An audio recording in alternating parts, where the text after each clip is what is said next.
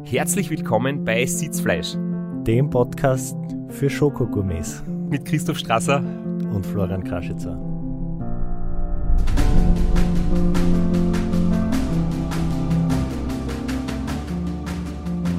Wir reden heute wieder über Ultraradsport und haben noch einmal einen ganz besonderen Gast eingeladen.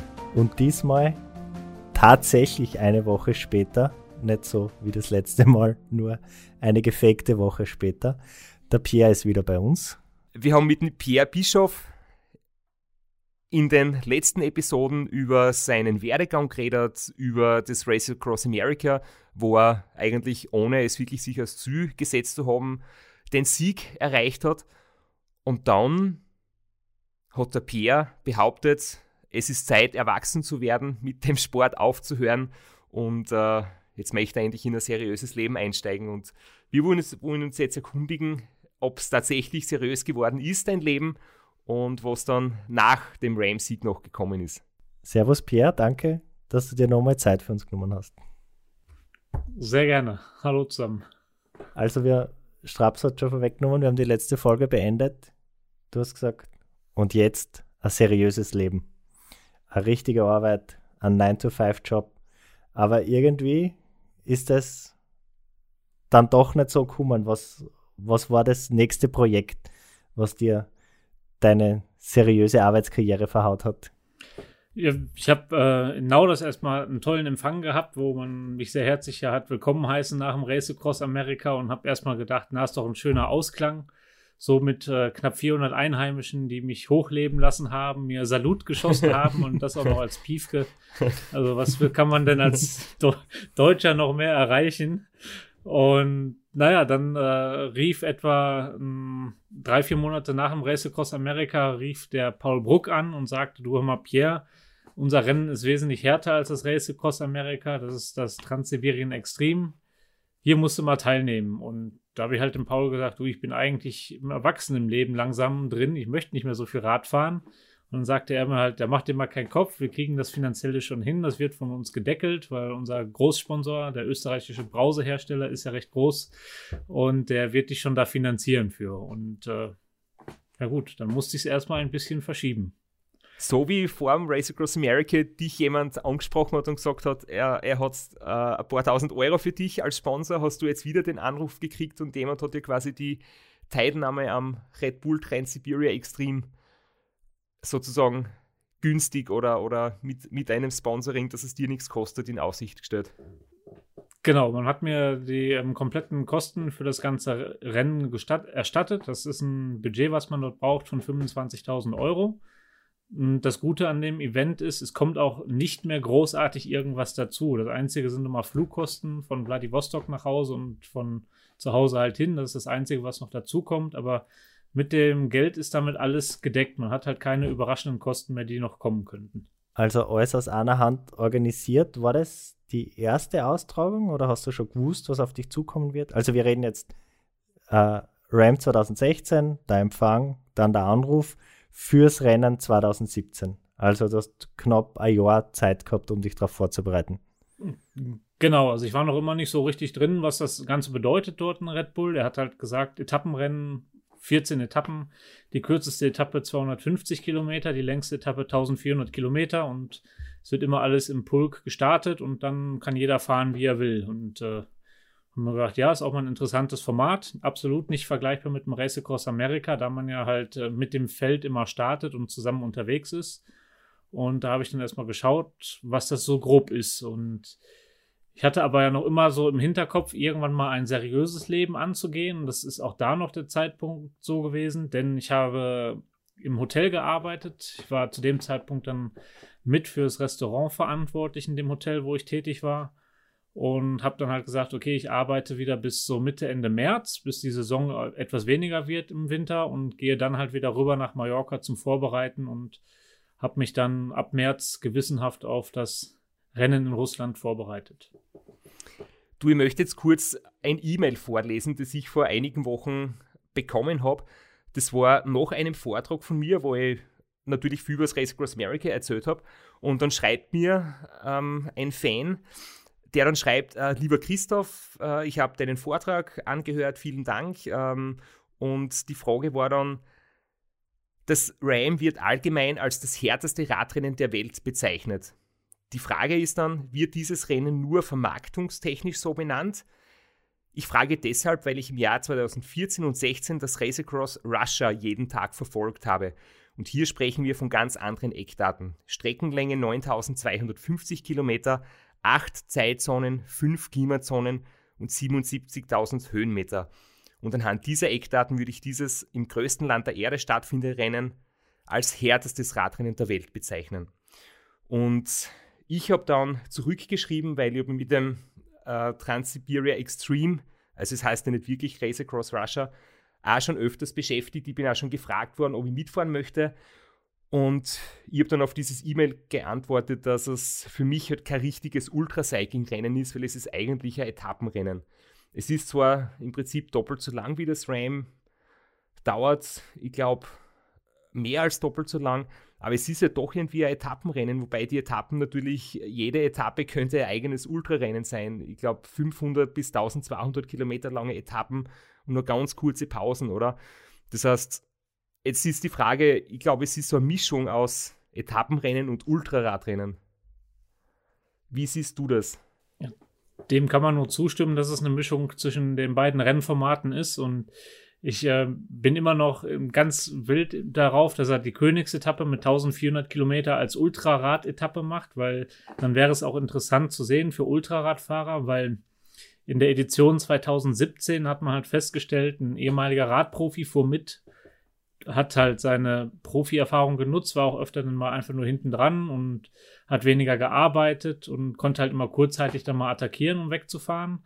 Und ich wusste noch nicht, wie ich 2017 mit solch einer Fahrweise umgehen sollte. Und das Problem ist halt dadurch, dass man ja nie diesen Moment hat, wo man sagt, okay, jetzt fahren wir mal wirklich eins gegen eins auf einer langen Etappe, was ja unsere Stärke ist als Ultraradfahrer, hat man natürlich dann einen Nachteil gegenüber Leuten, die ja früher nur im Feld gefahren sind, Profis waren und halt den Windschatten effektiver nutzen können. Vielleicht magst du kurz erklären, wie viel waren da, waren da ganze Teams am Start? Waren da Einzelstarter? Wie viele Einzelstarter? Äh, wie kann man sich das ungefähr vorstellen? In der Edition 2017 war es so, wir waren äh, zehn Fahrer aus äh, gefühlt zehn unterschiedlichen Ländern am Start. Und äh, jeder hatte andere Erfahrungen. Und es waren auch einige, die aus dem Ultraradfahren dabei waren, wie zum Beispiel zwei Dänen, die dort recht bekannt waren zu dem Zeitpunkt. Das war der Aske Sondby und der Peter Sandhold, die auch schon recht stark gefahren sind. Dann war dort noch ein anderer Junge, Däne, der aufstrebend war, der Michael Knutzen, der ja jetzt auch sowas Verrücktes gemacht hatte wie ein virtuelles Race Across Amerika, was ich äh, härter finde, als durch Russland zu fahren oder durch Amerika. Also, das muss man mal kurz, auch so erwähnen. Wenn ich kurz ergänzen darf, der Aske Söbi und der Peter Sandholz sind beides auch Ram-Finisher. Also, die haben schon ordentlich was drauf in, in dem Ultracycling-Sport. Genau, und äh, das zeigt halt, dass auch das Feld dann auch schon ein äh, averierteres Feld war mit Erfahrung aus, auch aus Race Across Amerika. Und es gibt ein, eine ganz tolle Situation, wo der Peter Sandhold in der Königsetappe einfach im Kopf verrückt geworden ist. Und der hat auf der Königsetappe, obwohl er in der Lage war, das Rennen zu beenden, gesagt, ne, er macht diese, diese Show, diesen Zirkus nicht mehr mit, weil das halt ein Event ist. Also man kann sagen, Red Bull ist wie eine Tour de France von der, von der Organisation her. Das ist alles top organisiert. Du, du kriegst mehr oder weniger den, den Popo stets gepudert, sofern wie möglich. Und man braucht sich um nichts kümmern. Aber dafür verlangt halt auch Red Bull, Red Bull-mäßig, Entschuldigung, muss ich das rausnehmen mit dem Getränkehersteller? Also, wir haben kein Problem damit. Okay. Dadurch, ich wollte so später sowieso fragen, ob, ob, man das dort tatsächlich trinken muss oder ob man nur den Namen quasi ertragen muss. Na, also das heißt ja Red Bull Transsibirien Extrem und das Problem ist halt, oder das Gute, dadurch, dass ja diese Firma sehr viel für dieses Rennen investiert, erwarten die halt auch ein bisschen was von uns Athleten. Und ich habe halt dem Peter auch gesagt, dass es Part of the Game ist, also Teil des Spiels und man muss dann halt mal komische Fotos akzeptieren und komisch in der Hinsicht, man ist mit dem Feld unterwegs, man fährt immer noch ein Rennen, hat, weiß nicht, 700 Kilometer in den Beinen, fährt gerade durch die Nacht durch Sibirien und auf sibirischen Straßen können mal Schlaglöcher sein. Und dann fährt vor dir halt das Medienauto mit einem Scheinwerfer, wo du halt eigentlich nichts mehr siehst, außer diesen Lichtkegel. Und ähm, klar, das gibt mega geile Bilder. Das ist, muss man auch ehrlich so sagen. Aber was so den Sicherheitsaspekt angeht, ist das halt mittelgut. Und das kann dann halt auch dazu führen, dass man halt irgendwann im Kopf sehr verrückt wird und vergisst, wo man gerade Teil des Rennens ist. Wenn du jetzt sprichst von so einer 1000 Kilometer Etappe zu 10 äh, mit Fahrern auf einem gewissen Niveau, äh, seid ihr da einfach die 1000 Kilometer gemeinsam gefahren und hat es dann auch einen Zielsprint gegeben oder hat es dann schon deutliche Zeitunterschiede gegeben auf solchen Etappen? Das, das Rennen ist in der Hinsicht wirklich interessant, das Red Bull-Rennen, weil es die Krux ist. Du musst miteinander fahren, um so gut wie möglich ans Ziel zu kommen und du musst gegeneinander fahren, weil es immer noch ein Rennen ist. Und 2017 und auch im Folgejahr, weil ich ja dann das Rennen ja aus diversen Gründen ja nochmal gefahren bin, habe ich es halt geschafft, die Leute so na, zu beeinflussen, dass ich halt der Chef war von dem Ganzen. Also man hat wirklich viel auf mich gehört. Ich habe halt gesagt, wir machen einiges zusammen, damit man halt Kräfte sparen kann. Und wenn es halt mal ein Rennen wird hinten raus, dann muss halt jeder für sich schauen. Und so ist man halt oftmals die Etappen angegangen. Also als Beispiel die erste 400 Kilometer Etappe äh, haben wir dann halt, äh, das war die erste Etappe von allen, sind wir losgefahren. Wir wussten ja noch nicht, wo wir sind in Russland, was das bedeutet. Man muss ja auch erstmal so das ganze Land, die Verkehrskultur kennenlernen. Wie funktioniert das mit dem Absichern? Weil wir fahren auf öffentlichen Straßen mit russischem Verkehr. Jeder, der schon Dashcams angeschaut hat, was russischen Verkehr angeht, weiß, was das bedeuten kann. Und äh, dementsprechend muss man sich erstmal so ein bisschen dort akklimatisieren. Und 2017 haben wir halt die erste Etappe wirklich so gefahren, okay, wir fahren erstmal gucken, wie das läuft. Und da hatten wir dann halt mit sechs Mann eine Sprintentscheidung. Gut, und ähm, ja, dann irgendwann kommen halt die härteren Etappen. So eine der lustigsten Kombinationen ist dann halt, wenn so zwei 600 Kilometer Etappen aufeinander folgen, wo du aber tagsüber schlafen musst. Und äh, dann merkt man halt so mit der Zeit, okay, wer ist denn wirklich in der Lage, die Etappen so mitzufahren, dass man sich mit dem Abwechseln schnell vorne fahren kann. Und daraus äh, ergibt sich nach kurzer Zeit ein klares Gesamtklassement. Also wer sind die Favoriten, wer kann mit wem zusammenarbeiten und äh, dann fangen halt taktische Spielchen an.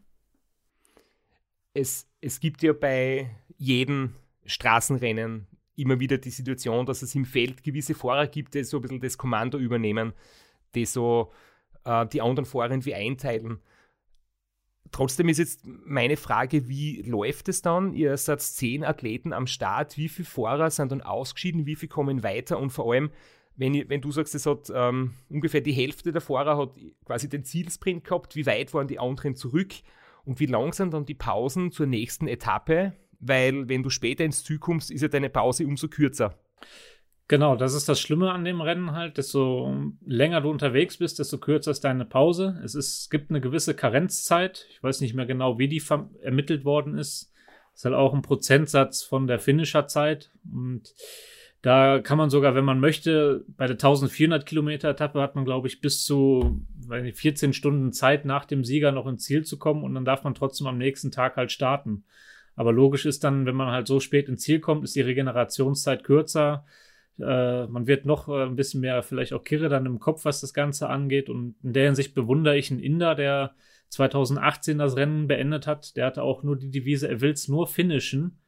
Und er ist wirklich mit einem Mega-Rückstand in, in, die Gesamtwertung ins Ziel gekommen. Aber er hat jede Etappe zeitregelkonform beendet und hat somit auch die volle Distanz geschafft. Und ich fand es für mich dann halt umso lustiger, dass so einer, der einfach nur dieses kleine Ziel hatte, dann halt auch indirekt einen ehemaligen Profi geschlagen hat. Aber die Frage nach den Pausen, die wird mich jetzt auch nochmal interessieren. Vielleicht kannst du das sagen. Also, eine erste Etappe 400 Kilometer, dann wie lange Pause, dann wieder 400 Kilometer, dann wie lang waren die Pausen? Waren es 12 Stunden, 24 Stunden, drei Tage?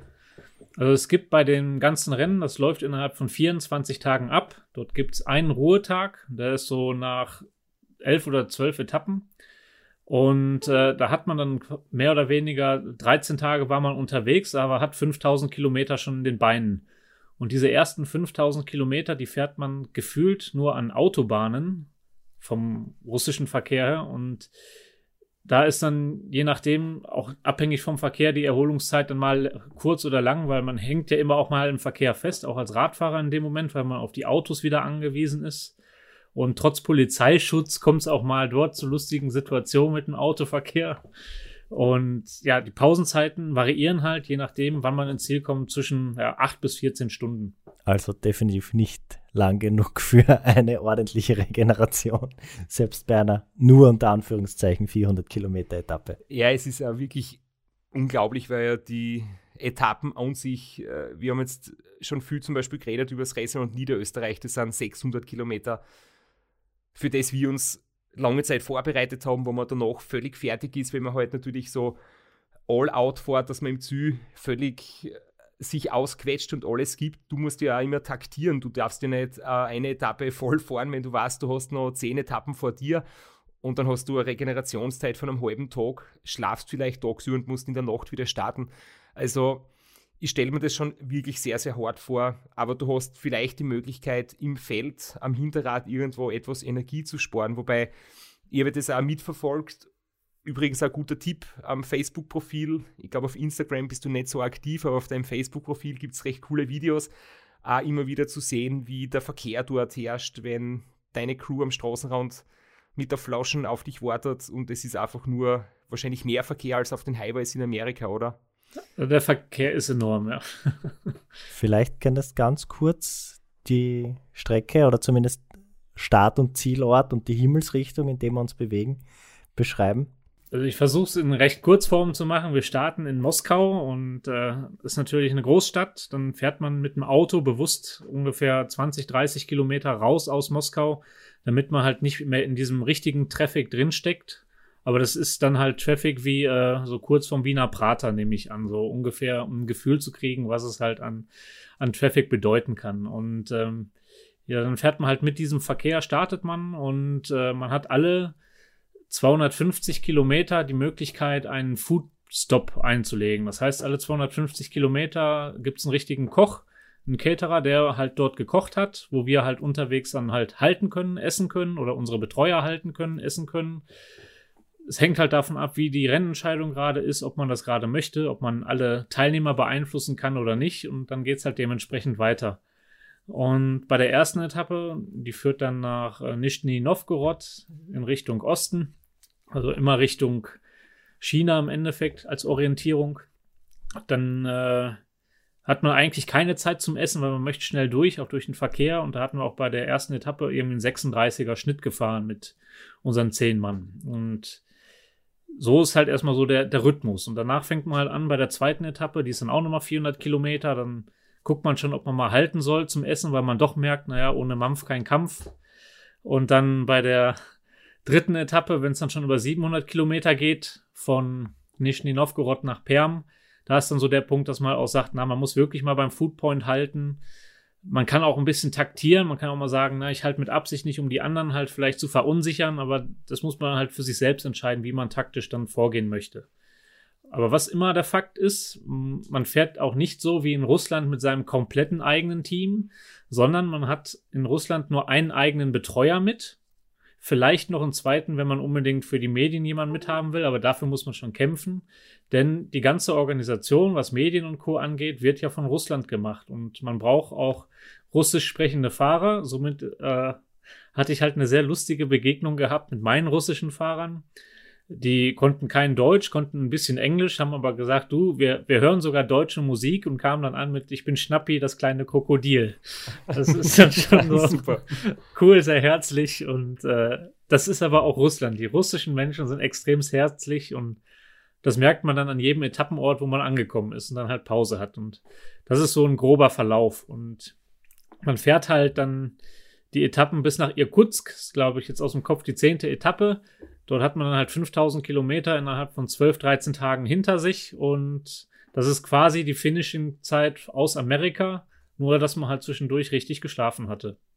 Also acht Stunden oder so. Und die Königsetappe, die 1400 Kilometer Etappe, kommt ja dann eigentlich recht am Ende, oder? Das ist so in der zweiten Hälfte oder im letzten Drittel. Genau, das ist, ähm, man hat nach Irkutsk hat man wie gesagt, den Ruhetag. Da, nach Irkutsk-Kinn haben wir eine 1000 Kilometer Etappe gefahren. Und danach kommt halt äh, der Ruhetag, dann kommt nochmal eine Einrolletappe mit einer echt tollen Landschaft am Balkalsee entlang.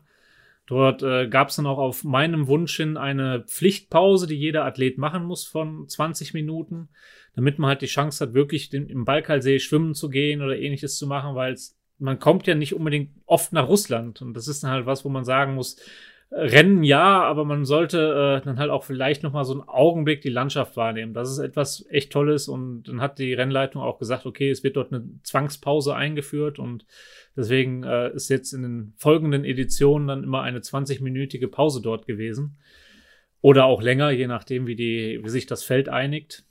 Aber äh, dann halt eine neutralisierte Phase sozusagen, um kurz den Baikalsee zu genießen. Das finde ich extrem cool. Sollte man aber mehr Rennen einführen. ja. Wäre echt dafür. Zum Beispiel bei Time Stations Amerika. Ich meine, äh, wo ist das Problem, wenn man sagt, der Athlet muss fünf Minuten mindestens Pause machen, damit man halt wenigstens ein bisschen schnacken kann? Ich meine, klar, dann nutzt man es auch gerne wieder für andere Sachen, aber man sieht dann mal wenigstens den Athleten, als wenn er vorbei braust. Also so, so blöd fände ich diesen Gedankengang nicht. Ähm, ja, jedenfalls geht's ja dann nach der Königs, äh, nach, bis zur Königsetappe hatte man halt diese 400 Kilometer Etappe gefahren, dann kommt die Königsetappe mit 1400 Kilometer und das liegt daran, es gibt dort zwischendrin nichts. Man fährt wirklich dann durch Wiesenlandschaften, durch äh, Tiger Tundra, durch nur noch gefühlt Wälder mit einer Hauptstraße drin. Und da zwischendrin gibt es halt nur noch Tankstellen mit vielleicht 50 bis 100 Einwohner. Und da, sonst ist nichts. Und deswegen ist diese Etappe so lang, weil dazwischen nichts ist, wo man halt wirklich äh, Logis machen könnte. Ihr, ihr fahrt sozusagen einfach nur bis zur nächsten Stadt und das sind halt 1400 Kilometer. Genau. Und, äh, also, wenn du das jetzt vergleichst mit Kansas, wir sagen immer Race Across America, Kansas, die totale Einöde, extrem langweilig, monoton. Das ist ja Disneyland dagegen, oder? Im Vergleich zu der, zu der Passage, wo du jetzt berichtet hast. Ja, Kansas ist in der Hinsicht nur ein Sprint, ja. also ich, es ist wirklich, äh, man, man, wird dort auch im Kopf ein bisschen kirre. Ich, ich weiß wirklich noch so, ich habe es sehr präsent vor Auge, 2018. Ähm, also die Etappe, die Königsetappe hat auch knapp 15.000 Höhenmeter. Und klar ist es nur ein Prozent im Schnitt. Und es geht halt immer wieder halt rauf, runter, rauf, runter, rauf, runter. Und dann war in dem Jahr, als ich dort lang fuhr, ich fuhr immer rauf aus einer Nebelbank, wieder rein in eine Nebelbank. Und das die ganze Zeit. Und das hat echt, das hat mich kirre gemacht irgendwann nicht wusste nicht mehr, wie ich mich auf dem Rad noch äh, unterhalten sollte, habe dann auch noch äh, lustige Töne von mir gegeben. Naja, und dann äh, bin ich irgendwann auch dadurch gekommen, aber das hat so sehr gezerrt an meiner mentalen Stärke, dass ich äh, trotz eines enormen Vorsprungs 2018 halt gesagt ich muss jetzt gerade mal Pause machen. Und dann habe ich wieder drauf gepfiffen auf eine ganz schnelle Zeit. Ich habe mal deine Strategie versucht, nach dem Motto, ich mache mehr oder weniger all out. Und dann habe ich gedacht, ach scheiß drauf, wenn ich da eh vorne bin, was soll ich mich hier verausgaben? Und äh, ja, dann habe ich ein bisschen Zeit verloren, aber trotzdem die Königsetappe gewonnen. Ist aber mental bestimmt schwierig und eine ganz andere Situation, wenn du sagst, du hast dann einen russischen Autofahrer und nur ein Teammitglied. Da ist die, die Dynamik eine ganz andere und da muss man mental wahrscheinlich viel, viel mehr mit sich selbst ausmachen und kann sich nicht so sehr auf, aufs Team verlassen. Genau, also man muss gucken, dass man sich irgendwie seine Freunde macht oder halt auch äh, mit der Organisation gut zurechtkommt. Ein Vorteil für mich als Deutschsprechender war natürlich, dass die Hauptleitung der Organisation äh, Deutsch spricht. Das ist ja der Paul Bruck aus Österreich, der das Rennen ja organisiert. Und dementsprechend wurde auch relativ viel Deutsch gesprochen. Auch der Caterer, der das alles bekocht, der spricht Deutsch. Und das hilft dann schon, wenn du immer wieder solche, ja, wie, wie es so schön heißt, Anker hast, wo du dich darauf freuen kannst. Und die Küche ist auch sehr gut, auch wenn man halt äh, nicht zu viel Zeit damit aufhalten sollte. Hängt halt vom Rennverlauf ab. Aber das ist halt das Schöne. Du hast viele Etappen, wo du halt sagen kannst, okay, heute muss ich wirklich alles auf Biegen und Brechen machen, direkt von Anfang an. Oder du sagst halt auch bei einer Etappe, sofern man der Chef ist im Feld, komm, jetzt machen wir mal eben länger Pause. Da freut sich eh jeder immer drum. Und ja, dann fährt man halt äh, dementsprechend wieder weiter. Hast du den Michael Westerhaus als Betreuer gehabt, oder? Den Cycle Michael, den ich auch kennengelernt habe, der äh, sehr, sehr angenehmer Mensch ist und echt ein cooler Typ. Der ist in Borrego Springs einmal die 24-Stunden-WM mitgefahren und da haben wir ihm auch geplaudert etwas und uns kennengelernt. War er die ganze Zeit bei dir oder habt ihr da quasi abgewechselt? Weil es ist ja für einen Betreuer, der dabei ist, der ist ja quasi einen Monat oder drei Wochen unterwegs. Es ist jetzt nicht ganz so simpel mit Urlaub und Freizeit und sich das einzuteilen. Genau, ich bin es ja 2017 gefahren, das erste Mal. Da ist der Michael mitgekommen bis nach Irkutsk. Und das waren halt zwar quasi zwei Wochen Urlaub für ihn und dann anschließend ist der Michael nach Hause geflogen und es kam ein anderer Betreuer. Und das ist halt auch lustig zu sehen, wie die Menschen sich unterschiedlich auch im Auto arrangieren und organisieren, weil du weißt selber, das Auto muss parat sein, wenn ich was brauche. Wie sie es machen, ist mir dann als Athlet dementsprechend egal. Und ist dann schon sehr lustig, dass es trotzdem funktioniert, obwohl man ja unterschiedliche Charaktere und Menschen hat. Und 2018 war es so, da hatte ich dem Michael gesagt, naja gut, ich bin ja das Rennen dann ein zweites Mal gefahren.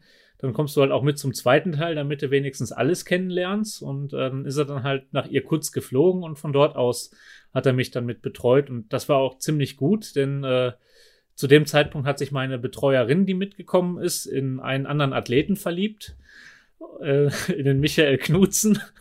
Und äh, ja, äh, die sind äh, toi toi toi auch heute noch immer ein Paar. Also hat Russland in der Hinsicht Früchte getragen. Und da gab es noch eine lustige Anekdote auch bei der Königsetappe.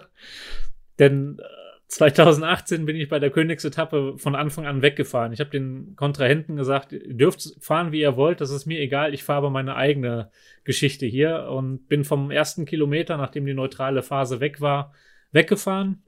Und das fand die Katrin natürlich nicht so toll, die mich betreut hatte, weil sie natürlich weiter weg war von Michael.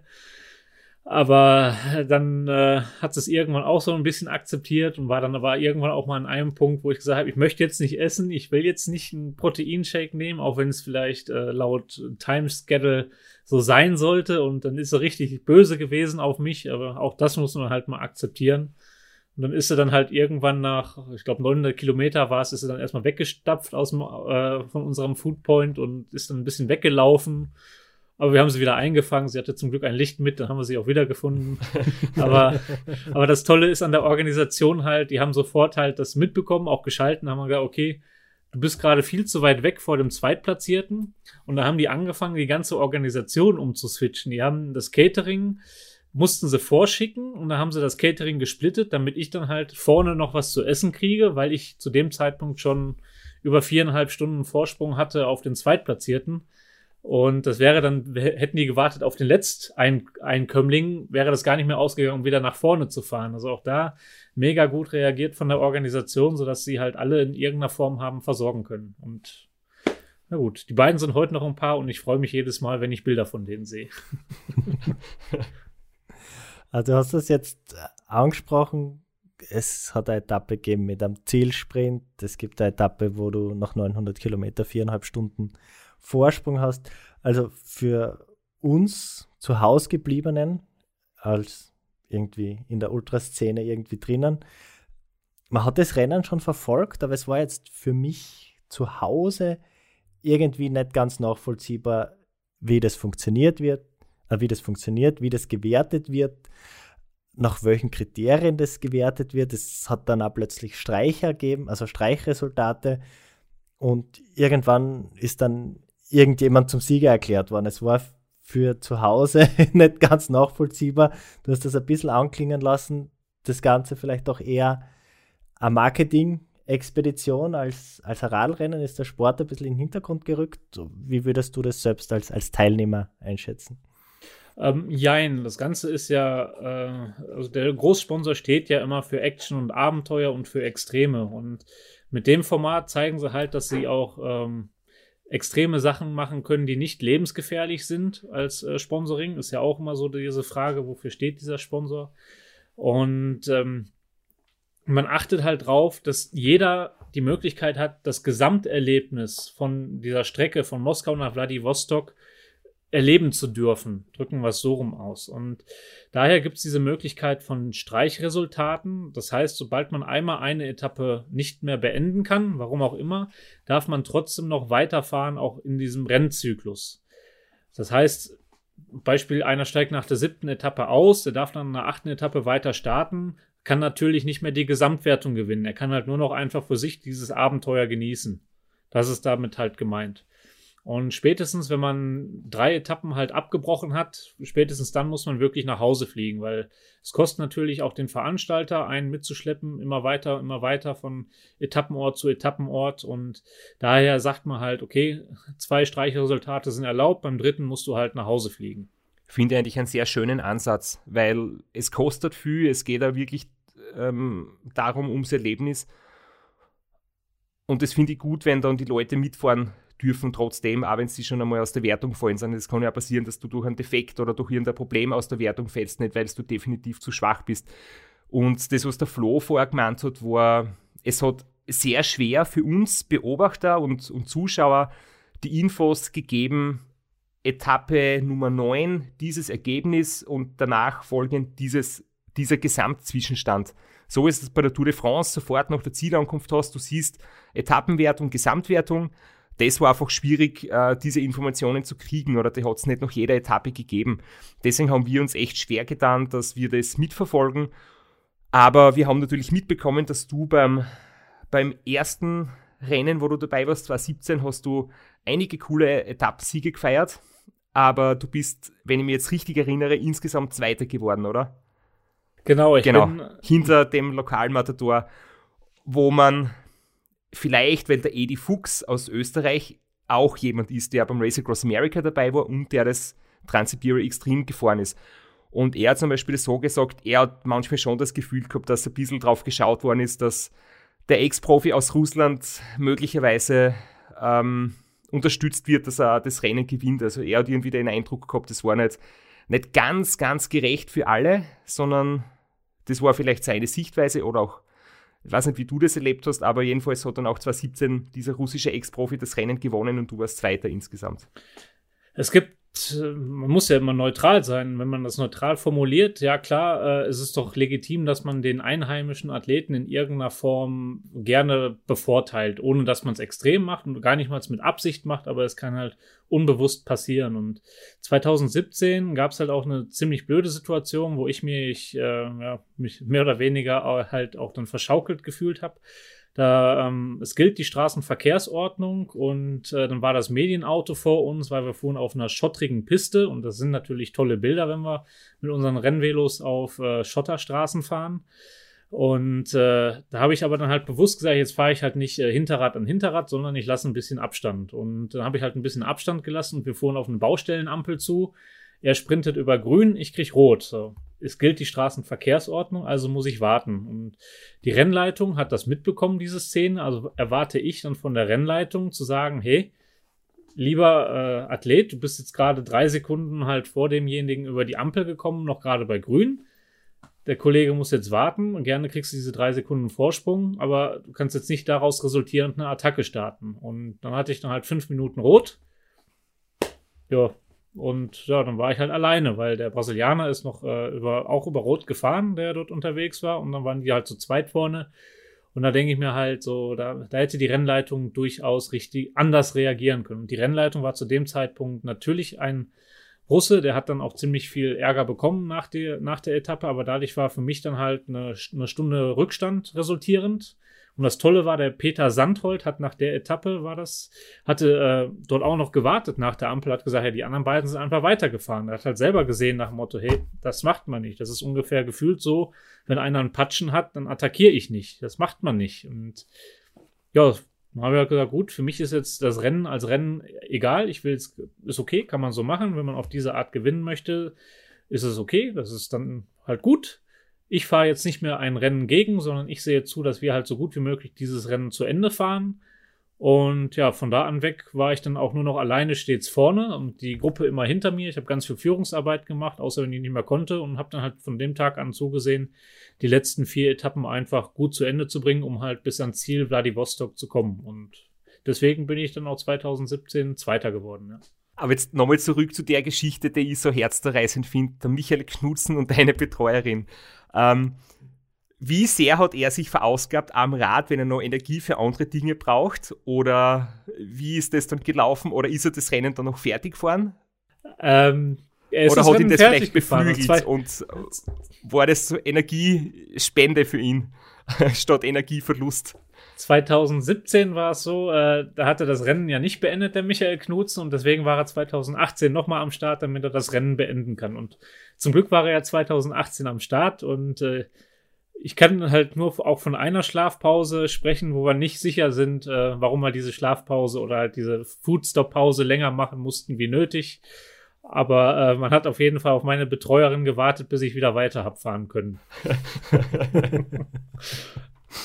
also ein bisschen Energie bleibt dann auch schon übrig. Und äh, ja. Pierre, jetzt hast du gerade dieses Thema mit den nächtlichen Aktivitäten quasi kurz erzählt, was da alles möglich ist oder auch nicht. Da fällt mir noch die Frage ein, die mir schon, die mir vorher zurechtgelegt habe, nämlich die 1400 Kilometer Königsetappe. Wir haben jetzt schon so oft geredet von den Ultrarennen, Schlafpausen, Powernap, einstündige Schlafpausen, ganz entscheidend, da kann man Zeit verlieren, ähm, das muss gut getimt sein. Wie läuft es ab? Ihr seid im Pulk unterwegs, ihr seid in der Führungsgruppe oder weiter hinten, es sind, es sind quasi immer Fahrer gemeinsam unterwegs, wird da die Schlafpause, gibt es keine Schlafpausen, gibt es gleich wie beim Ram, wird es dann gemeinsam irgendwie abgestimmt oder bleibt einer plötzlich stehen und schlaft und die anderen fahren weiter? Es ist ein Rennen, das darf man nie vergessen und ich habe ja auch eingangs erwähnt, man muss halt schauen, diese Mischung hinzukriegen mit miteinander und gegeneinander fahren. Und 2017 war es so, wir sind knapp 600 Kilometer von den 1400 zusammengefahren und hat äh, zu dem Zeitpunkt auch schon zwei Foodstops gehabt, sodass man halt verpflegt war. Und dann hatte halt der Russe attackiert, aber zu dem Zeitpunkt bin ich ja gar nicht mehr gegen den Russen gefahren, weil ich ja schon mit der Ampelgeschichte für mich das Rennen abgeschenkt habe und dann halt bin ich für den Peter Knu äh, Peter Knutzen, äh, Peter Sandhold gefahren, hab den dann halt so weit gezogen wie möglich. Und dann ist der selber nach knapp 800 Kilometern beim nächsten Foodstop ist er dann komplett ausgeflippt, weil er was falsch verstanden hat. Dort ging ich zur Rennleitung hin und habe halt gesagt, ich schaue schon, dass wir wenigstens viele Athleten ins Ziel kriegen, weil wir hatten hinten, hinter uns war der Brasilianer, der Marcelo Soares, und der hat eine unglaublich mentale Stärke. Da war klar, dass er irgendwie ins Ziel kommt und den brauchte man sich nicht kümmern. Und habe gesagt, ich schaue jetzt, dass ich den Peter halt einfach ins Ziel ziehe. Und dann hat er auf einmal gesagt, ja, Pierre, du Arsch, verpiss dich, lass mich hier in Ruhe. Wo ich mir gedacht, was ist denn jetzt mit dem los? Ich habe den überhaupt nicht verstanden. Und dann habe ich gesagt, gut, dann fahre ich halt jetzt auch weg. Und dann hatte ich zu dem Zeitpunkt etwa eineinhalb Stunden Rückstand gehabt auf den Alexi Schebelin, der halt vorne war. Hab den Rückstand auch noch mal so weit runterfahren können, dass ich eine halbe Stunde hinten dran war. Und nachdem ich 200 Kilometer vorm Ziel gehört habe, dass der Peter Sandholt das Rennen aufgegeben hat, war ich selber so ein bisschen neben der Spur und habe dann halt am Ende des Ziels wieder eine Stunde Rückstand gehabt auf den Alex Schebelin und da hat jeder dann halt quasi dann spätestens ab Kilometer 800 seine eigene Taktik gefahren. Es ist ein bisschen so, äh, unser Lieblingsrennen, auf das wir wirklich in jeder Episode zurückkommen, der Glocknerman, da war es am Anfang ja auch ein Rennen in der großen Gruppe. Da hat man auch versucht, so lang wie möglich gemeinsam zu fahren. Und irgendwann sind dann zwei überblieben oder einer. Aber das ist halt von der Distanz her gerade noch so, dass es vielleicht ohne Schlafpause geht. Beim Glocknerman haben wir, sind wir noch weit unter der Königsetappe vom Transsibiria. Und da ist das Rennen dann aus und da geht es natürlich ohne Schlaf. Aber ähm, bei dir ist es jetzt wirklich so gewesen, dass dann, ähm, wenn du allein vorne weggefahren bist bei der langen Etappe, machst du deine Schlafpause sowieso äh, sozusagen du für dich deine Taktik, deine Bedürfnisse und wenn ich das jetzt richtig verstanden habe, wenn ihr noch in der Gruppe unterwegs seid, äh, wird das manchmal schon auch abgesprochen, oder? Dass man sagt, wir bleiben jetzt irgendwie, jetzt ist für alle dann passend, machen wir 20 Minuten oder 40 Minuten. Genau, also 2017 war es zum Beispiel so, dann hatten wir die Königsetappe dann geschafft, dann kam die nächste Etappe und das ist ja das Schlimme, die vorletzte Etappe nach 1400 Kilometern ist nochmal 750 Kilometer und die letzte Etappe ist auch nochmal 750 Kilometer lang. Aber man ist gefühlt nach der Königsetappe schon im Ziel. Und am vorletzten Tag, natürlich jeder etwas angeschlagen von der Königsetappe, hatten wir das Problem, wir hatten Dauerregen und äh, hatten wir dann irgendwann hatten wir drei Athleten, die noch in der Gesamtwertung waren, der Marcello, Alexei und ich, hatten wir alle drei eigentlich keinen Bock mehr und haben uns dann halt bei einer Regenpause gesagt, jetzt komm, machen wir Pausen, warten, bis der Regen mal ein bisschen weniger wird. Und dann haben wir uns dann halt auch zwei Stunden schlafen gelegt, weil wir hatten ja ein bisschen Puffer, was das hieß, ins Ziel zu kommen.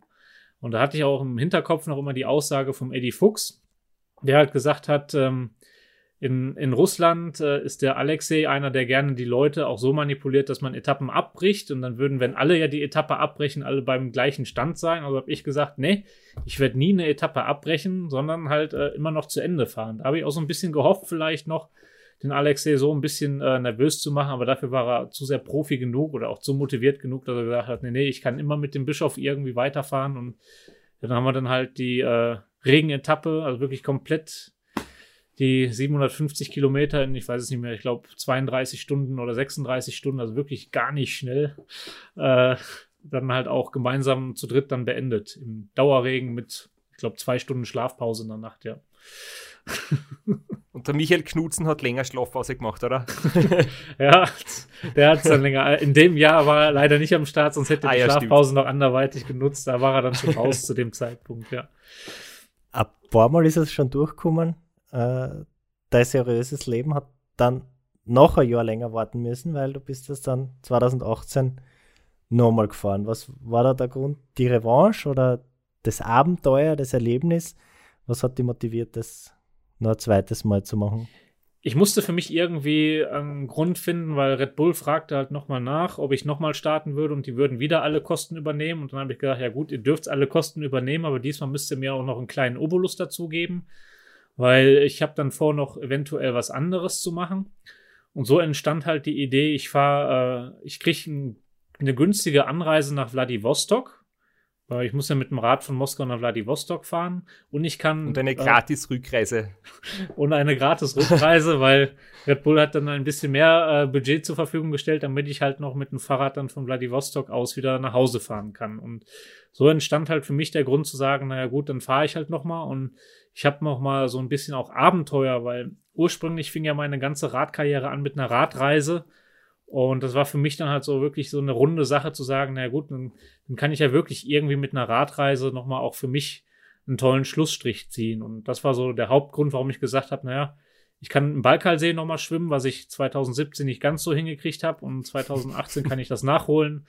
Und ich komme halt günstig nach Vladivostok. Also günstig nach Vladivostok bedeutet im Zuge eines sehr harten, sehr langen Etappenrennens und dann von Vladivostok als Urlaub zur Entspannung mit dem Fahrrad wieder zurück nach Deutschland, Österreich, Schweiz. Wo hast du zu dem Zeitpunkt gewohnt? Was war dein Zielort?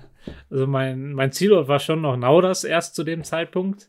Und ich hatte eine Strecke vorgehabt von Vladivostok aus, also wirklich auch so durch skurrile Länder wie Turkmenistan, Usbekistan und Co. zu fahren. Aber dann gab es halt schon wieder ein Problem wegen den ganzen Visums. Und da habe ich dann äh, gesagt, naja gut, äh, dann gucke ich mal, ob ich eine andere Strecke noch finde. Und während meiner Rückreise hat dann Red Bull mich darum gebeten, ja, du fährst ja wirklich mit dem Fahrrad zurück, dann komm noch mal zurück nach Moskau. Und dann habe ich gesagt, na gut, dann fahre ich halt noch mal zurück nach Moskau. Fahre ich halt den gleichen Quatsch, den ich im Renntempo gefahren bin, dann halt als äh, Radtourist vom Vladivostok aus nach Hause.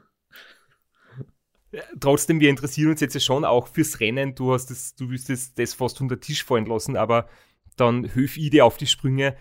Du hast Race Across America gewonnen und das Trans-Siberia Extreme gewonnen. Im zweiten Anlauf hast du die Gesamtwertung auch geholt und das ist irgendwie schon eine extrem geile Geschichte.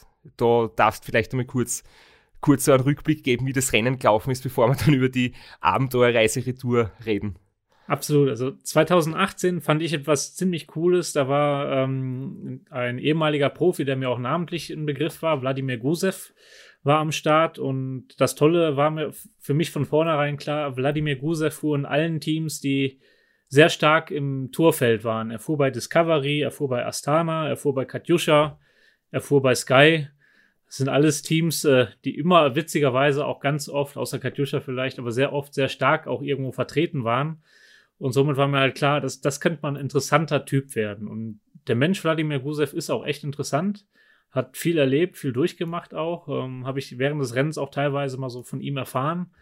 Und beim Rennen selbst war halt das Interessante, obwohl ja die Russen, wie ich selbst 2017 gelernt habe, ein bisschen patriotisch sind, waren sie 2018 nicht ganz so patriotisch, weil er halt nicht so sympathisch war und nicht Danke, nicht Bitte gesagt hat, so einfach so Kleinigkeiten, dieses Miteinander, weil man ist ja mit ja, mit quasi 120 Leuten ist man ja unterwegs, auch wenn wir nur sechs Starter am Start sind. Aber wir sind insgesamt 120 Leute, die für dieses ganze Event in irgendeiner Form aktiv sind.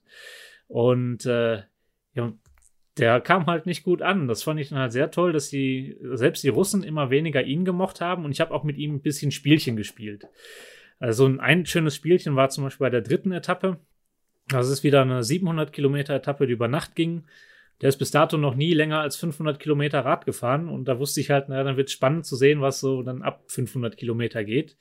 Und da habe ich dann angefangen, dieses Rennradspielchen nach, nach Motto, lass mal hinten die Schaltung schnell aufklacken, damit der denkt, ich attackiere gleich. Und dann hat er immer wieder kurz, kurz mal reingedrückt in die Pedale. Ich habe in der Zwischenzeit wieder zurückgeschalten, damit ich nicht zu viel Druck habe auf die Knie. Da ist er halt immer wieder schön drauf reingefallen. Dann hat er ähm, dann halt auch keine Brille nachts gehabt, wo er halt hätte äh, sehen können. Er ist nachts ohne Brille gefahren. Und da habe ich dann nach der dritten Etappe, die er mich netterweise hat gewinnen lassen, also wir waren zeitgleich, und dann habe ich gesagt, wäre nett, wenn ich die dritte Etappe gewinne, weil Perm ist die Partnerstadt von Duisburg hat er gemacht und äh, äh, und dann bin ich halt ins Ziel und habe mir gedacht, na komm, für die nette Geste, wo er mich dann halt hat vorfahren lassen, gebe ich ihm halt äh, eine Brille aus und bin dann auch schnell zum Decathlon gelaufen und habe eine Brille gekauft und ihm dann eine Klarsichtbrille geschenkt, weil ich dachte, ist ein, ich bin ja nett, man kriegt alles im Leben halt wieder. Das hatten wir ja schon mal. Und ja, dann äh, die vierte, fünfte Etappe, war, vierte Etappe waren wir beide ein bisschen kaputt, der Herr Gusev und ich. Und auch in der Gesamtwertung war halt klar, dass es ein Rennen zwischen Gusev und mich wird, weil wir schon zu dem Zeitpunkt Vorsprung hatten. Und ähm, bei der sechsten Etappe hatten wir wieder eine 600 Kilometer Etappe zu fahren und die siebte Etappe war auch eine 600 Kilometer Etappe, aber das mit zwölf Stunden Schlafpause am Tag. Und da hat der Herr Gusev sich nicht gut erholen können und hatte dann nachts ähm, Probleme gehabt bei der zweiten 600er Etappe. Und da habe ich dann halt gesagt, ja, du kannst entweder mit der Gruppe mitfahren, dann machst du aber auch Führungsarbeit oder ich fahre halt gleich weg. Ja, und dann habe ich attackiert, nachdem Gusev hinten war und ich vorne war mit der Führungsarbeit. Und dann kam etwa 10, 15 Minuten später ein wild gestikulierender Gusev nach vorne gefahren und fragte halt, glaubst du, du bist stärker wie ich? Da habe ich dem Gusev gesagt, ja. Und dann hat der Gusev gesagt, ja, dann bleibe ich halt die ganze Zeit hinter dir. Dann habe ich gesagt, ja, dann versuch das mal. Und ja, ausstattungstechnisch hatte ich halt äh, eine schöne Lupine vorne dran, konnte alles sehen, was auf der Straße ist. Der Gusev hatte nur einen kleinen Scheinwerfer vorne dran und dementsprechend habe ich mir jedes Schlagloch rausgesucht. Bin bis kurz vom Schlagloch gefahren. Ich bin auf dem Schlagloch aus dem Weg gegangen und hinter mir hat es immer Bumm gemacht. und äh, das ganze Theater ging dann eine gute Dreiviertelstunde so und auf einmal war halt der Herr Gusev weg. Und äh, ich habe dann etwa 40, 50 Kilometer später erfahren, dass der Herr Gusev die Etappe aufgegeben hat. Und somit war halt klar, äh, okay, ich ziehe die Etappe jetzt auch Vollgas durch, soweit ich es kann. Und habe die Etappe dann mit irgendwie auch da drei oder vier Stunden Vorsprung vor Michael Knutzen dann gewonnen. Und damit war halt klar, dass die Gesamtwertung, sofern nichts mehr passieren sollte, mehr oder weniger schon ihre Form angenommen hat. Ex-Profis, also oder jetzt unabhängig von Ex-Profi oder nicht, aber wenn Leute glauben, sie sind äh, besser oder sie lassen ein bisschen so nach außen hin erkennen, dass sie sich überlegen fühlen und dann werden sie so äh, im Rahmen des Fairness-Reglements, aber doch mit, mit allen, äh, ja, ich sage mal, erlaubten Tricks und Psychospielchen zerlegt. Ich finde das großartig. Also das ist nämlich etwas, zum Beispiel, du hast ja einmal gesagt, du hast äh, beim Glocknerman quasi auf den ersten Platz verzichtet oder du hast nicht bis zum Schluss quasi ähm, voll gekämpft und hast dann mit dem zweiten Platz äh, dich zufrieden gegeben und das finde ich jetzt dafür umso erstaunlicher, dass du da wirklich mit allen Mitteln der Kunst sozusagen das Rennen für dich entschieden hast, finde ich echt cool hängt halt auch da immer davon ab, äh, wie er alles fällt. Und äh, wie gesagt, der Jakob Zuhl hat dann auch am Ende ja verdient den Glocknerman gewonnen, ist auch Weltmeister geworden. Vielleicht hätte er auch so oder so mich auch abgekocht, das äh, will ich jetzt gar nicht unterstellen. Aber äh, beim Gusev, da hatte ich halt wirklich den Ansporn, auch aufgrund seiner Teamvergangenheit, wo mir halt persönlich klar ist, dass der Athlet nicht sauber sein kann, äh, da halt dementsprechend äh, ihn in die Schranken zu weisen. Vielleicht war er auch sauber am Start in Russland, aber ich weiß halt, wenn man so eine Vergangenheit hat, dann, dann hat man eine andere Leistungssportzeit erlebt, als wir sie für uns kennen und für uns definieren. Und da war es für mich halt einfach nur das Allerentscheidendste, ihn halt in die Schranken zu weisen, weil er hatte auch nicht ausreichend Respekt unserer, unserer Sportart gegenüber. Er fand es halt ein bisschen lächelnd sozusagen und damit war es für mich halt klar, dass das für mich eine tolle Motivation ist, äh, jemanden halt mal in die Schranken zu weisen. Ja. Gratulation, großartig. Ist auch für, für uns ein bisschen balsam, weil wir zwar da jede Woche stehen und man uns hört, dass es eigentlich fast nur auf die körperliche Fitness ankommt, aber es gibt doch auch das Gegen, den Gegenbeweis, den hast du sehr eindrucksvoll erbracht. Und ich glaube, viele von uns, also ich wünsche mir das schon immer wieder mal so den Vergleich mit äh, Profis aus der Pro-Tour. Es wird wahrscheinlich nicht passieren, dass ein Aktiver in der, in der absoluten Hochform jemals ein Langstreckenrennen bestreitet. Vielleicht doch, aber ich bin da eher skeptisch. Aber der Wladimir Guse ja noch nicht so lange zurückgetreten von, äh, vom Pro-Tour-Rennsport. Und du hast jetzt sozusagen äh, stellvertretend für Ultraradsportler irgendwie das ja einfach einmal ausgefochten, wie wirklich die Unterschiede sind, körperlich, äh, mental. Sprinten wirst du nicht schneller wie er. Auf einem 100 Kilometer Etappe wirst du auch nicht schneller sein wie er. Aber wenn es dann tausende Kilometer lang geht, äh, hat man gesehen, dass Ultraradfahrer nicht nur Typen sind, die langsam durch die Gegend rollen, ohne zu schlafen, sondern die schon auch richtig Radfahren können. Da kann ich noch eine nette Geschichte erzählen. Der Gusev durfte ja weiter mitfahren. Es gab ja dann diese mehr oder weniger B-Wertung oder wir nennen sie Abenteuerwertung, dass man halt das Rennen noch weiter zu Ende fahren darf.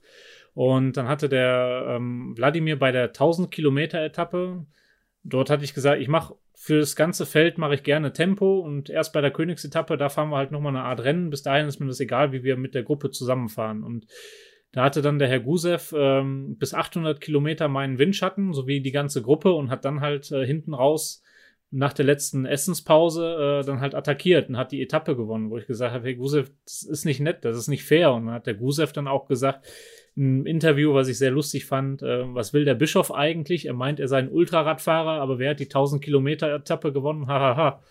Wo ich mir denke, also wenn du es bis jetzt noch nicht begriffen hast, äh, dann, dann ist gut. Und äh, ja, aber ich glaube, der denkt heute noch immer, dass er der äh, bessere Ultraradfahrer ist wie ich in dem Jahr, aber ja, das Ergebnis gibt ja dem recht, der es am Ende hat. Du hast also die Ehre der Ultracycling-Szene gerettet und hast dann, du hast das selber schon gesagt, eine runde Sache draus gemacht und hast, so wie du deine Karriere begonnen hast, sie auch beendet mit einer schönen Radreise. Ich habe Fotos gesehen, du hast einen Anhänger gehabt. Du bist, äh, glaube ich, mit dem Anhänger in Vladivostok gestartet, wieder Richtung Europa, jetzt einmal ganz grob, oder Richtung Moskau. Aber ein paar Tage später bei deinen Facebook-Einträgen, wo du berichtet hast, wie es so läuft und dass es halt regnet und scheiß Wetter hat und die Rückreise ist ein bisschen zäher als befürchtet, äh, warst du dann irgendwann ohne Anhänger unterwegs, recht kurz danach. Genau, also die Rückreise selbst, ähm, sie fing äh, sehr positiv gestimmt an. Es hat wunderbar gepasst. Der Radanhänger mit Gepäcktaschen, knapp äh, irgendwie 35 Kilo rumschwer, hatte ich dann hinten auf der Hinterradachse drauf und dann ging es in Vladivostok den ersten Hügel mit 10% hoch und ich kam gar nicht hoch. Und ja, dann habe ich schon gemerkt, hm, vielleicht doch nicht so ideal das System und aber war ich ja schon am Start unterwegs und habe gesagt, gut, dann fahren wir jetzt erstmal weiter und gucken, wie weit das gut geht. Und dann habe ich dann am zweiten Tag bin ich dann schon einmal abgelegen, weil mich der Hänger mit 35 km/h überholt hatte, weil das System halt echt für einen Eimer war. Hätte man vielleicht vorher testen können, aber dann wäre es wieder zu professionell. Das äh, trifft ja nicht äh, auf meine Einstellung zu. Ja, und dann musste ich halt irgendwie bis zur nächsten Großstadt kommen. Das waren dann halt äh, diese knapp 800 Kilometer, die ja auch die letzte Etappe beim Rennen im Endeffekt sind, nur dann halt rückwärts.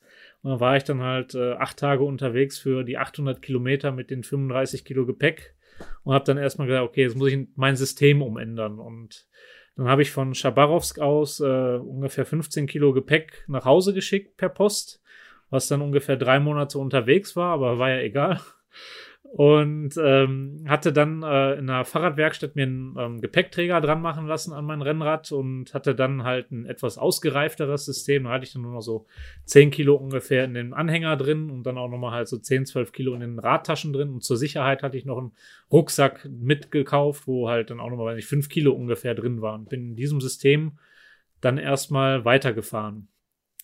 Und das Schöne an der Radreise war, ich habe unterwegs äh, meinen Arbeitgeber aus Mallorca getroffen, der mit einer Radgruppe von St. Petersburg nach Vladivostok gefahren ist und 100 Tage unterwegs war.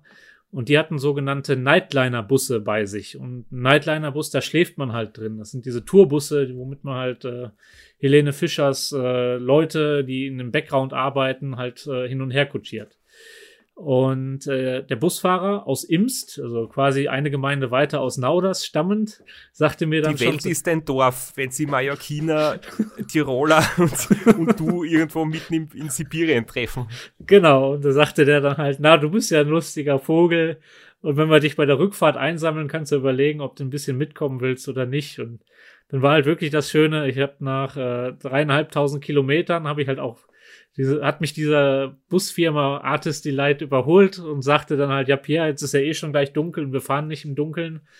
Deswegen äh, wolltest du noch bei uns im Bus pennen und habe ich dann bei denen dann wieder im Bus gepennt und dann fragten die am nächsten Morgen, ja, sollen wir dich ein bisschen mitnehmen? Und ich hatte halt das Problem, ich habe mir das nie so schlimm vorgestellt, diese Heimreise, denn es gibt einen Grund, warum das Red Bull Transsibirien von Moskau nach Vladivostok geht, weil meistens hat man auch auf der Strecke Rückenwind und ich hatte dann dementsprechend halt auf dieser Strecke Vladivostok-Moskau nur Gegenwind. Und Gegenwind, wo du dann halt nur mit 15 bis 17 km/h vor dir herkriegst oder dir denkst, und du bist ein Sieger vom Red Bull Transsibirien ja im Leben nicht. Also, das muss eine andere Geschichte gewesen sein. Und du kommst nicht vorwärts wegen des Windes. Und da war ich dann sehr froh, dass das Busunternehmen mir geholfen hatte, weil ich auch das Problem hatte, dass mein Visum ja auch nur 90 Tage be begrenzt war für Russland. Und äh, ja, dann hat mich das Busunternehmen auch einmal einen Bus fahren lassen, so dass ich halt mal weiß, was heißt denn so ein Doppeldeckerbus mit Anhänger zu fahren. Natürlich nur auf dem Parkplatz und nicht auf russisch geraden Straßen. und äh, und äh, war schon echt cool, mal so einen Bus zu fahren. Und dann haben wir dann nach äh, vier Tagen und knapp äh, dreieinhalbtausend Kilometer habe ich dann gesagt, na, jetzt muss ich wirklich mal wieder mit dem Rad weiterfahren. Das hat auch von der Distanz ganz gut gepasst mit meinem Visum, weil ich halt eine Woche vor Visumsende in Moskau ankommen sollte. Und dann bin ich halt auch in Moskau angekommen. Und dann war ja das Schlimme, ich habe ja gesagt, ich mache eine Heimreise und die Distanz war die Vostok bis nach äh, Nauders sind ungefähr 8.500 Kilometer. Und dann habe ich geguckt, okay, wie kriege ich denn jetzt noch knapp 3000 Kilometer hin? Und dann habe ich dann halt geschaut, okay, der südlichste Punkt Europas, wo man auch schönes Wetter hat und nicht mehr dieses Herbst-Winterwetter, wie es in Sibirien teilweise der Fall war. Also bin ich nach Malaga geflogen und bin dann von Malaga aus mit meiner Freundin zusammen bis Barcelona noch heimgeradelt und dann nur noch mit 15 Kilo Gepäck, weil das Busunternehmen restlichen, den Anhänger und restliches Gepäck mitgenommen hatte. Und ähm, dann halt noch von Barcelona bin ich dann noch alleine bis nach Nauders gefahren und weil ich noch ein bisschen Zeit hatte und nicht nach Duisburg musste, habe ich gesagt, na gut, damit ich auch wirklich auf diese 8.500 komme, bin ich dann noch von Nauders bis nach Duisburg weiter nach Hause geradelt und so war ich dann halt von nach dem Rennen quasi 90 Tage unterwegs, um wieder halt in wirklich Europa anzukommen und angekommen zu sein. Also die dreieinhalbtausend Kilometer, die dir das Busunternehmen geschenkt hat, die hast du dann im südlichen Europa bei warmem Wetter zurückgeholt. Hat absolut gut getan und da war ich auch wieder sehr froh, in, äh, ja, in milderen Gefilden unterwegs zu sein, weil in Russland ganz oft äh, ja, einstellige Temperaturen, ein bisschen Regen, Niesel und wie immer Gegenwind, das hat schon echt an der Psyche auch gezehrt und ich habe auch lange gebraucht, um äh, diese Heimreise letzten Endes auch für mich zu verkraften. Aber es war von, ich habe deine Berichte immer gelesen auf deiner äh, Facebook-Seite oder auf deinem Blog. Du hast Menschen getroffen, du hast extrem freundliche und liebevolle Leute kennengelernt, du bist alles eingeladen worden, obwohl du eigentlich im Zelt schlafen wolltest. Ähm, du bist dann irgendwie wieder, du hast ganz andere Dinge erlebt, als du eigentlich vorgehabt hast. Also es klingt schon echt noch, noch am wunderschönen Erlebnis eigentlich, oder? Nichts geplant, vieles äh, auf dich zukommen lassen und obwohl das Wetter scheißlich war, trotzdem eine grandiose Zeit. Absolut, ich möchte es nicht missen und äh, es hat mir haben halt solche Erfahrungen, also wie durch die Russlandreise oder auch selbst eine andere Radreise mal durch Marokko und auch mal durch Pakistan, sowas hat mir persönlich fürs Leben halt viel gebracht, weil ich habe dadurch ein ganz anderes ein Weltbild, eine ganz andere Meinung von Menschen und Ausländern und ich werde in der Hinsicht auch nie die Erfahrung vergessen, wie ich im Flieger mal war nach Pakistan. Ich gucke mich im Flieger um, habe festgestellt, krass, ich bin ja der Ausländer. Das kannte ich so gar nicht, das Gefühl. Ja? Wenn man halt nur Leute mit Burka oder ähnlichem um sich herum sieht und merkt, ja, ich bin der Eindringling, gefühlt vielleicht. Und das hat mir sehr viel geholfen und auch dieses Bild von Russen, was wir gerne haben, nach dem Motto, ah, die bösen Russen, weil oftmals fallen die Russen ja in, das heißt in Österreich beim Skifahren negativ auf oder sonst wo negativ auf, aber das sind nicht die Russen. Russen sind herzensgute Menschen, sind gastfreundlich ohne Ende und das, das hat mir geholfen, halt äh, generell gegen den Menschen ein anderes Bild immer äh, aufrechtzuerhalten. Sehr schöne Schlussworte. Fragezeichen. ich denke mal, das wäre fast der wunderschöne Abschluss. Wir hätten uns eigentlich nur überlegt, zu fragen, was kommt noch?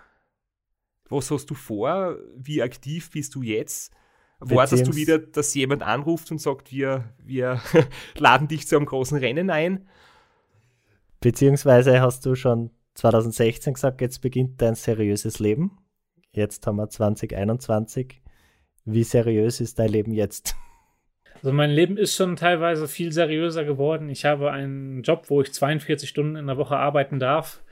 Ich habe zwei Hunde, um die ich mich mit meiner Freundin zusammen kümmere und äh, somit habe ich schon eine gewisse Basis gelegt für einen gewissen Grad an Seriosität. Natürlich äh, brennt immer noch so ein bisschen das Feuer, aber ich weiß halt auch, desto länger ich warten muss, nochmal dieses Feuer auch äh, wieder auflodern zu lassen desto schwieriger wird es halt nochmal zurückzukommen. Aber äh, ich habe halt einen Maurer Peter am Rücken, der immer wieder nochmal fragt, wie sieht's denn aus mit Amerika und Co. Und da äh, sage ich halt, wenn ich halt ein Budget gestellt bekomme, wo ich halt auch sagen kann, ich kann ein Jahr ohne Einkommen leben, ich mache es gerne mit. Ich habe kein Problem, Vorträge zu halten irgendwo mal für Sponsoringgelder und Co. Aber ich habe nicht mehr die Kraft, wenn ich äh, eine 42-Stunden-Woche habe, zwei Hunde und Freundinnen noch nebenbei halt selbst aktiv Sponsoren zu suchen. Und dafür ziehe ich immer den Hut vom Christoph, dass er das mit seinem Volltime-Job hat, weil er hat ja auch seinen Webshop ein bisschen zu pflegen, muss Rad fahren, das ist auch sein Vollzeitjob. Und da äh, muss ich immer sagen, das ist der Unterschied zwischen Christoph und mir, dass er halt davon lebt und dafür lebt. Und ich sage mir inzwischen, ich lebe von vom Arbeiten und ich kann gerne noch mal fürs Radsportleben oder fürs Ultraradfahren wenn ich halt äh, dementsprechend ein bisschen ja was bekomme. also, unsere Hörerinnen haben den Aufruf gehört. Gebt im Pierre 30.000 Euro, dann fordert er für euch das RAM. Wobei, Flo, wie schaut es bei dir aus, wenn jetzt äh, jemand den Pierre und dich vielleicht anruft? Ja, macht mir ein konkretes Angebot und dann treffe ich eine Entscheidung. Aber wie der Pierre sagt, bei meinem Trainingszustand brauche ich mindestens ein Jahr, von dem ich leben, also ein Jahr ohne Arbeit, um den Trainingsrückstand aufzuhalten, aufzuholen und dann brauche ich das Budget, um mir das Rennen leisten zu können. Aber ich bin offen für konkrete Angebote. man muss seine Träume immer festhalten. Wenn Maram wirklich das Traum ist, dann ist man auch gewillt dazu, gewisse Opfer zu bringen. Und äh, ich glaube, Christoph und ich äh, würden sogar dich ein bisschen unterstützen. Natürlich nicht mit dem vollen Budget, aber äh, selbst da kommt ein bisschen was dazu. Und deswegen vergiss nie die Träume, setz sie um und äh, es muss ja nicht unbedingt ein Ramsieg sein. Das war unser Schlusswort. Das war wirklich ein perfektes Schlusswort. Vielen lieben Dank, Pierre. Es war echt sehr cool, sehr lustig, sehr interessant, sehr aufschlussreich. Wir wünschen dir alles Gute für die Zeit, die kommt für Radfahren, das du weitermachst als Hobby. Und vielleicht sehen wir uns trotzdem wieder mal an irgendwo an einer Startlinie oder einfach so an einem Freizeitradausflug. Oder in Tirol. Ich bin ja einmal im Jahr dort, eine Woche. Und vielleicht verschlagt es dich nochmal zurück nach, nach Nauders. Vielen Dank.